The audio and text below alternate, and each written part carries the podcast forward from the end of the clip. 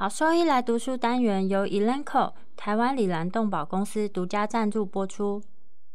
欢迎收听超级好兽医来读书，好读书，读书好，读好书，三日不读书，竞争一定输。眼睛太忙没时间念书，好兽医来读书，用说给你听。我是兽医师林泽宇 Steven，我是兽医师肖慧珍。在这边我们会挑选十二个有趣的文章主题，用说的方式帮大家读书。从六月一号开始，连续三个月，每周日的中午十二点准时更新。兽医师来读书喽！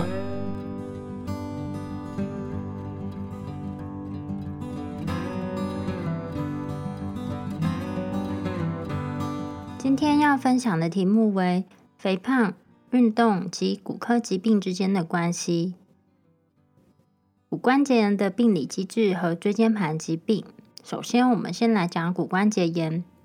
骨关节炎或退行性关节疾病的特征在于软骨产生和降解之间的关系出现复杂而且渐进性的失衡。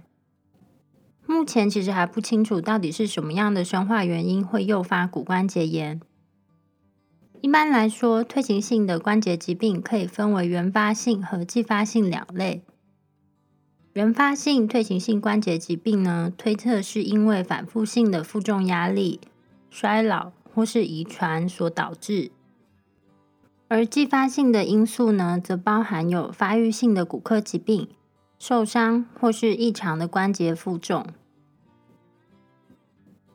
什么是骨关节炎？而骨关节炎的病理机制是什么？从定义上来看呢？原发性的病因是因为缺乏肉眼可以辨识的结构倾向，但很多学者其实对于这个假说呢提出了疑问。这些学者认为，关节软骨显微结构的发育和遗传决定因素才是造成原发性骨关节的原因，例如关节相关的胶原蛋白突变、关节的一致性 （congruity）、生长因子的基因突变、细胞外基质成分的变化等等。狗的髋关节发育不良相关的基因呢，和人的骨关节炎是有关的。关节周围韧带的基质蛋白表现和髋关节的松弛度与骨关节炎相关。嗯，其他会造成狗继发性骨关节炎发展的疾病呢，包括有前十字韧带断裂、肥胖、发育性骨科疾病和关节负重异常，例如四肢畸形或是内侧髌骨脱位等等。原发性的骨关节炎，就定义上来说，为肉眼下可以见到的结构缺乏。但是呢，一些学者认为，关节软骨显微结构的发育以及遗传因素才是主要的原因。在小动物比较常见的是继发性的关节炎。继发性的因素包含有肥胖、常见的骨科疾病、发育性骨科疾病。前十字韧带断裂以及髌骨脱位等等。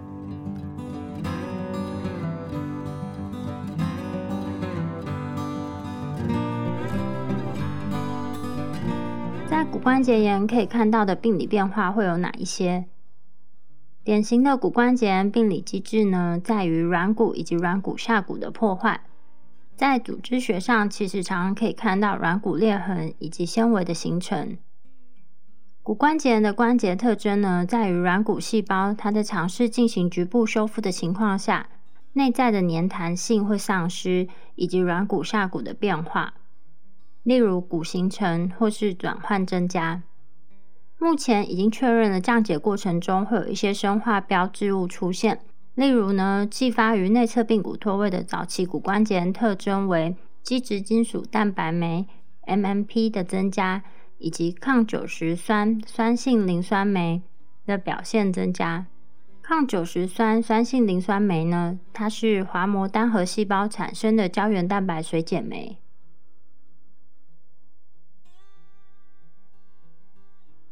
骨关节炎这个疾病能够治愈吗？或是这个疾病的治疗目标以及治疗重点是什么？经过临床诊断为骨关节炎之后。目前其实没有任何有科学证据支持的治疗方式能够逆转骨关节炎，也就是说，没有任何治疗方式能够完全治愈骨关节炎。所以呢，骨关节炎的治疗重点在于改变关节内的炎症环境，来预防或是减缓这个退化的过程。在狗，它其实会表现出和人的骨关节相似的病理变化，所以经常被当嗯人类骨关节炎疾病的研究对象。骨关节炎通常会分类在非炎症性的关节疾病，那这个用来区别就是自体免疫性以及感染性的关节疾病。但是内在的免疫系统其实会调节和骨关节炎相关的炎症性滑膜炎的发展。嗯，目前其实已经有许多发表的研究呢，说明关于骨关节炎性的滑膜炎 （osteoarthritic synovitis）。那支持性的证据包括有，比如说免疫细胞啊，以及对应细胞外基质的 Toll-like receptor（TLR） 活性增加，以及从受损细胞而来的蛋白等等。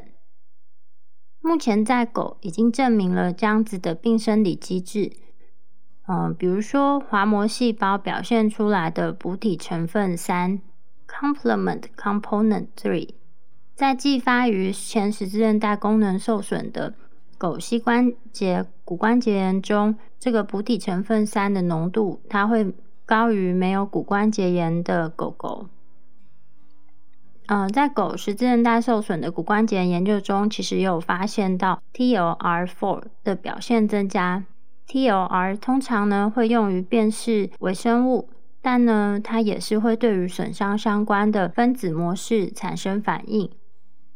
某一些分子，它其实会在骨关节患者的滑膜液中增加。另外，就是 TLR 的活化，其实也会导致。呃，促炎性的趋化因子产生，这个都会增加软骨损伤的机会。所以简单的来说，就是目前其实已经有许多的支持性证据指出，在骨关节炎的病患滑膜液当中，一些特定成分的分子浓度较高，某一些呢，它甚至会增加软骨损伤的可能性。肥胖 （adiposity）。或是 obesity，其实都会借由很多因素影响狗的骨关节炎，包括增加它的机械性负重、直接的细胞信号传导，以及和免疫细胞之间的相互作用。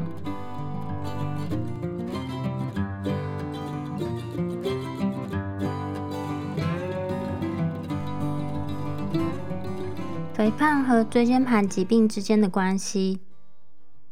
肥胖和超重的狗呢，其实容易罹患椎间盘疾病。但是，关于椎间盘退化、椎间盘破出和肥胖之间关联的研究数据却很少。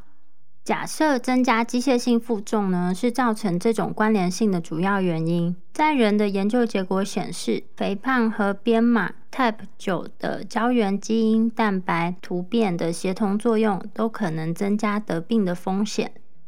其他相关的临床研究也显示，肥胖病患进行手术和非手术的治疗效果都比较差。但有趣的事情是呢，就是其实肥胖并不是狗狗它接受第二次椎间盘疾病减压手术的危险因子，反而是在临床复原的过程中呢，造成阻碍，增加复原的挑战性。在人的研究中，肥胖病患比非肥胖的病患在复原过程中。所经历的痛苦程度更高。其他的临床研究结果也指出，肥胖病患在功能性的活动力得分其实是降低的。另外，在兽医转诊中心，因为神经性问题进行复健的狗通常是超重的，但是没有调查过这个体重和它复原结果之间的相关性。所以需要进行研究呢，去了解说肥胖动物为什么它比较容易罹患椎间盘疾病的原因，并且去了解当改变与肥胖相关的一些因素，是不是就能改变疾病的病生理，或是对神经系统损伤的病患复原过程中能够提供什么样的帮助？从这边我们可以知道，就是肥胖和超重的狗，它比较容易罹患椎间盘疾病。虽然肥胖并不是狗狗它接受二次手术的危险因子，但从人的研究中可以知道，肥胖病患其实会增加复原的难度。虽然没有足够的数据来支持，但是在临床上转诊中心里面，呃，因为神经系统疾病来进行复健的狗狗，通常是超重的。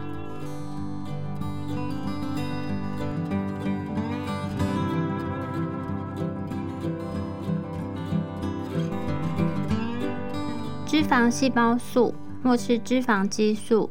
（adipokines） 在骨关节炎中的作用是什么？有越来越多的研究呢，在争论肥胖以及肥胖的炎症。过去认为肥胖与骨关节炎之间的相关性只有局限于机械作用，也就是负重增加。一旦诊断为骨关节炎呢，过重或是不协调的机械作用可能会造成严重影响。但是，只有关节内的机械压力其实并不足以诱导或是促进骨关节炎的产生。所以，学者们对于肥胖造成的严重机械影响这个观点呢，产生质疑。因为在人的研究里面，肥胖和严重的手部骨关节炎之间有很强大的关联性。但是呢，其实手部的关节并不会受到很大的机械压力。从这个结果以及人的呃髋关节、膝关节、骨关节周围的其他，发现了从脂肪组织释放的许多炎症性介质、细胞因子及脂肪激素等等。某一些脂肪激素是由发炎的滑膜组织所产生，并且参与了骨关节炎的发展。但是目前呢，这些细胞因子和脂肪激素在疾病进展的过程中扮演什么样的作用，其实仍然是一个疑问。过去认为，因为肥胖它会增加机械负重，所以才导致了严重的骨关节炎。但近期的研究发现，肥胖病患纵然在就是不负重的手部关节，一样会有严重的骨关节炎出现。因为这样的结果呢，就发现了。肥胖相关的炎症，肥胖会造成脂肪组织释放许多炎症性介质，并在骨关节炎周边出现，参与了骨关节炎的发展。最近针对髋关节以及膝关节骨关节炎这两种骨关节炎最常见的形式的研究中呢，显示说滑膜液中脂肪细胞素的浓度和骨关节炎的严重程度是有关的。不单只是滑膜液，髌骨内的脂肪垫 （fat pad）、软骨细胞和滑膜细胞，其实都可以看到脂肪细胞素以及它的受体呈现不等程度的升高。在针对膝关节骨关节炎的大型综合分析者当中呢，当对人的呃机械和代谢因素进行调整之后，临床上骨关节。的程度和脂肪量是没有关系的，但是它会和代谢症候群相关。这表示了肥胖和骨关节炎之间的复杂性，其实不单单只局限于脂肪细胞素。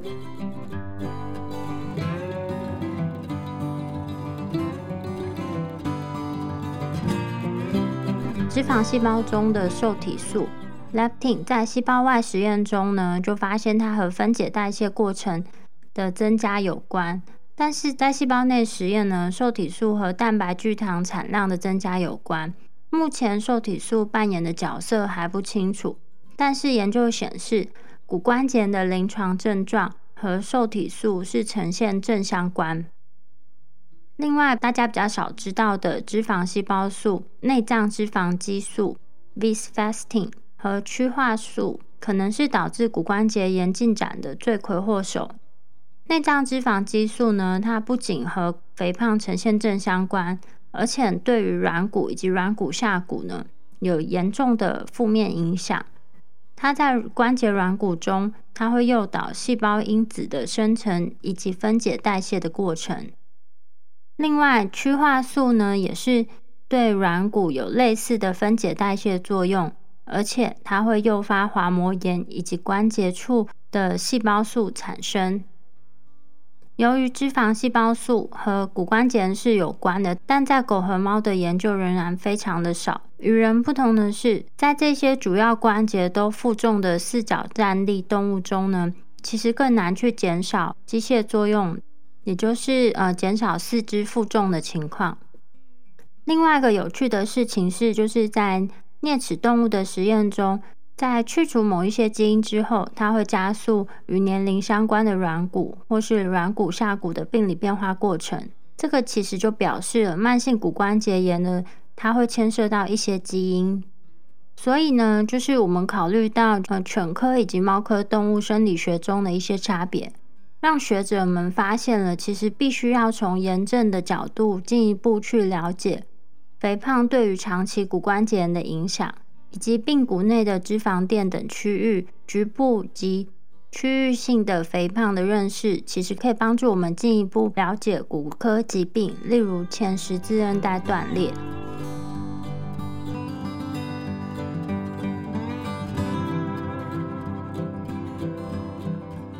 那运动在减肥中的作用是什么？通常会建议肥胖的病患进行体能训练。帮助促进消耗卡路里，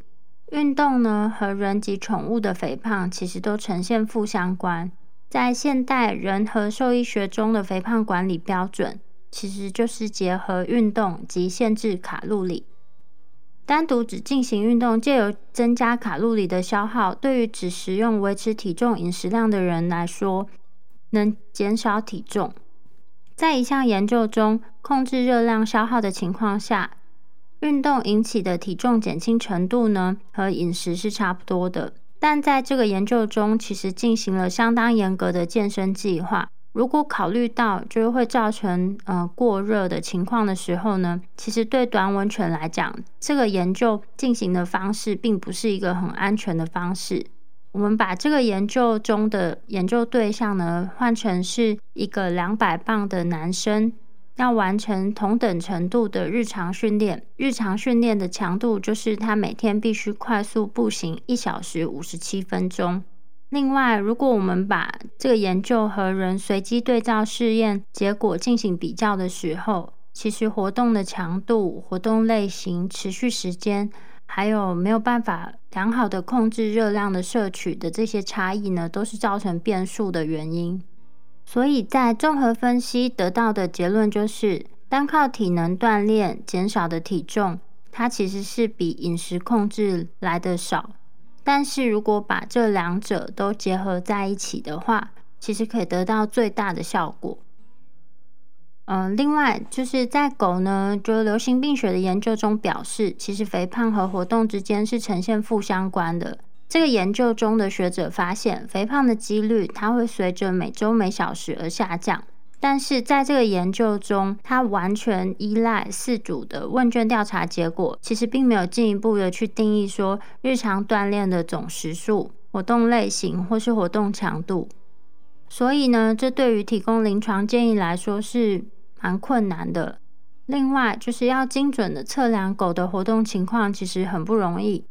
在多数的情形下，大部分的饲主其实认为家里面的狗狗呢，已经是呈现中等或是非常活跃。其实这和饲主之间或是兽医师之间呢，其实会有很明显的偏见，会影响说兽医师们提供改进就是家中运动方案的专业建议。另外，计步器以及加速度计呢，其实已经被认为是可以定量提供狗狗活动数据的方法。比较不活泼的狗，它们通常身体体态评分 （Body Condition Score） 分数呈现比较高。另一方面呢，其实完成减肥计划的动物在日常活动并没有明显的增加。狗狗它的健身计划会成功，其实包含了许多因素，局限性呢就会在于说环境啊，以及它本身以及饲主是否愿意积极的参与这个健身计划。在一个研究中，其实就算是一直鼓励饲主延长散步的时间，但是狗狗的活动力并没有任何的变化。狗的体型大小，然后还有我们这些测量器放的位置、运动锻炼的类型、强度，其实都可能会影响加速度计或是计步器的数据。所以，纵然这加速度器以及计步器是很好的工具。但其实并不适合用来评估运动以及能量的消耗。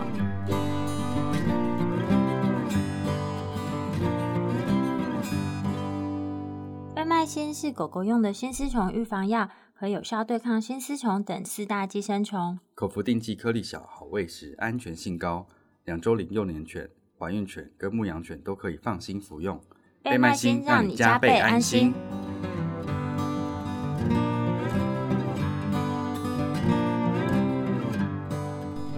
虽然我们都知道运动和体重之间其实有明显的相关性，但是很少有结合运动以及热量限制对狗影响的研究。在一个研究中，接受低强度的院内运动方案，那这个运动方案呢，就包含水中跑步机。接受院内运动方案的狗狗，它在三个月内体重减轻的速度，要比限制热量饮食的狗狗还要更快。但是在这个研究中，狗的数量比较少，而且运动方式只有少数的几种，并且没有对照组，所以会很难进行比较。在另一个研究中，针对跛行的肥胖狗进行减重计划，区分为在家中运动以及在医院进行密集复健两组。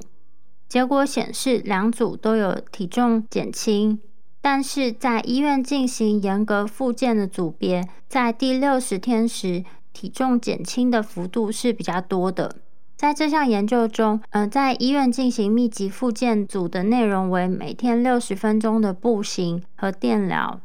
但在研究期间，家中运动组别的资料，比如说运动类型以及运动的时间，并没有准确的记录完整。而且在这个研究中，其实还缺乏了一个潜在的偏见，就是并没有随机性。因为饲主能够自由选择是否要参加医院的复健治疗，在医院进行复健的花费其实会比较高。选择采用医院进行复健治疗的方式，其实也反映出来饲主对于饮食以及整个减重计划的配合度可能相对是比较高的。而在另一个研究呢，它则是限制卡路里，比较说是否有运动和对于净体重的影响。这个研究呢，总共耗时了十二周，在两组之间，其实体重减轻的程度并没有显著差异。运动组呢，在每周会进行水中跑步机以及陆地跑步机一小时的院内训练，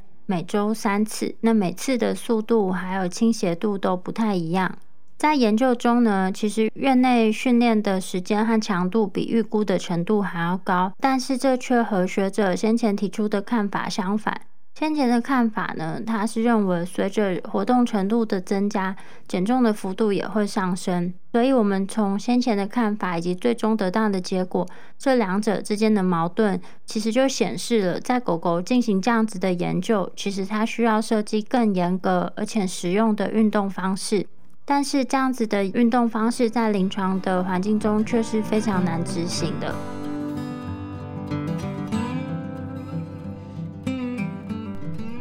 减轻体重的好处，减肥过程中的运动好处包括了肌肉、心血管以及新陈代谢的部分。减重计划期间保持净体重，也就是去脂体重不变，能维持比较高的基础代谢率，改善胰岛素敏感性以及增加力量和功能性。人的净体重可以透过使用高蛋白质、限制热量的饮食来得到维持，尤其是富含支链氨基酸的饮食。这样的饮食方式已经显示可以减少肌肉蛋白的分解和代谢。少量研究资料显示，在狗狗运动对减肥有正向的影响。双能 X 光骨密度仪 DEXA 的显示，在饮食减肥计划的研究中，和对照组相比。运动的组别其净体重比较能够保留。由于无脂物质被认为是基础代谢中代谢最活跃的组成部分，最大限度的增加净体重被证实对于减轻肥胖患者体重来说是有帮助的。在这组寻找胰岛素信号途径内转录变化的狗狗的同一亚组中，还研究了瘦肉和脂肪质量代谢途径的改变。在运动组中的狗狗，肌肉中葡萄糖利用和瘦肉质量保存的相关基因表现更高，这可能反映了在减肥计划中对胰岛素信号传导的正向影响。减轻体重可以进一步减轻身体的残疾以及与年龄有关的一些骨科疾病。限制卡路里的摄取，锻炼身体或。组合可能对心肺代谢和身体机能表现产生正向影响的活动。在经历过减肥计划的狗狗中，根据六分钟的步行测试，借由心跳速率和运动后的 SpO2 来评估，可以得到心肺功能健康增进的结果。除了最初主要用于评估有肺部疾病患者的运动耐受性的六分钟步行测试之外，很少有针对伴侣动物的功能测试。人和狗的身体机能或活动能力、肥胖状况及骨科疾病等，往往都是密切相关的。肥胖是人膝关节炎的危险因子，因为关节必须承受更大的机械力来完成一系列的生理运动。关节位置异常的时候，会影响整个关节表面的负荷分配，也就是负重的分配，使骨关节炎的病情进一步的恶化。同样的，在拉布拉多犬中，骨关节炎与体重呈现正相关，也就是说，在该群体中，当体重增加的时候，会使和疾病相关的跛行情况变得更加严重。在一项前瞻性随机对照研究中。研究了增加体重和运动对于软骨以及骨关节炎的影响。米格鲁犬在跑步机上以每小时三公里的速度，每周五天，每次七十五分钟跑步，并背负自身体重百分之一百三十的背包，持续十年。与对照组相比，膝关节软骨无论在巨关的观察、组织病理学的检查。或机械特性等方面都没有显著的差异。那这项研究表明，仅以体重和运动不足以引发狗狗膝关节炎的骨关节炎。但是这些狗狗的状况都是良好的，活动一致，没有先前的骨科疾病，而且休息期间它不需要穿着加重夹克。这表示机械负荷并非驱动因素，然而其他的遗传、营养、环境因子。则可能是有影响的因素。经过验证的疼痛和功能调查表，以及客观的步态分析，已经用于测量骨关节炎的狗狗减重后活力的成果。结果表明，在骨关节炎狗狗中，体重减轻百分之八点五至百分之十一，可以减轻骨科的身体机能障碍；人的则是减轻体重百分之五。那两者的结果是相似的。然而，在狗狗的病患中，功能性已经跛行评分的改善，可能不一定表示狗狗自身自愿活动力或身体状况改善的结果。这就是为什么饲主和兽医的评估都至关重要的原因。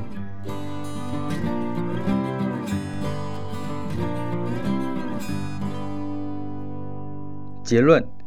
有足够的证据支持运动和热量限制相结合，对于过重人群的减重、身体组成以及健康体质具有最大的有效影响。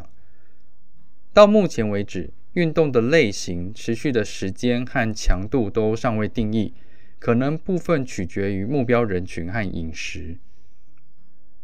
初步的狗狗文献提示。增加运动计划可以补充减肥控制中的卡路里限制，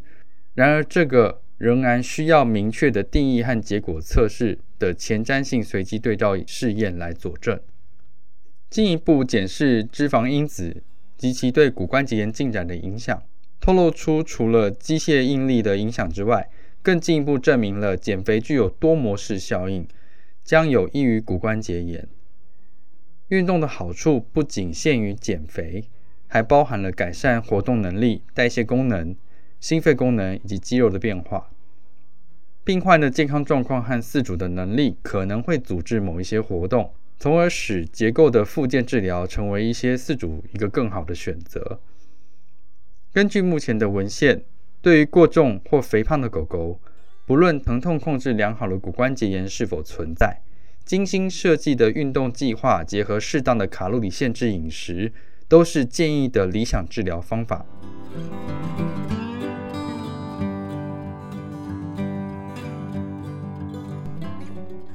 重点整理：第一点，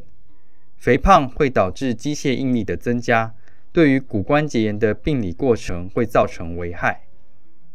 第二点。运动可以减轻体重并保持净体重，从而增加卡路里的摄取量。第三点，肥胖的炎症环境可能导致骨关节炎的恶化。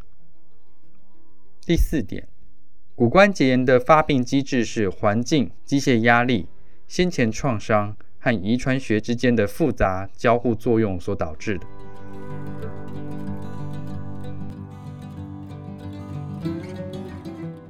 如果说对我们分享的内容有兴趣或是有疑问的话，都可以上我们的网站，我们的网址是 triple w 打 wonder vet 打 com 打 t w，或是 Google 搜寻、FB 搜寻 Wonder Vet 超级好兽医，都可以找到我们哦。那我们的 Podcast 呢，就是在 Spotify 和 Apple Podcast 上面都有我们的节目，可以记得上去订阅及分享。那今天节目就到这边喽，拜拜拜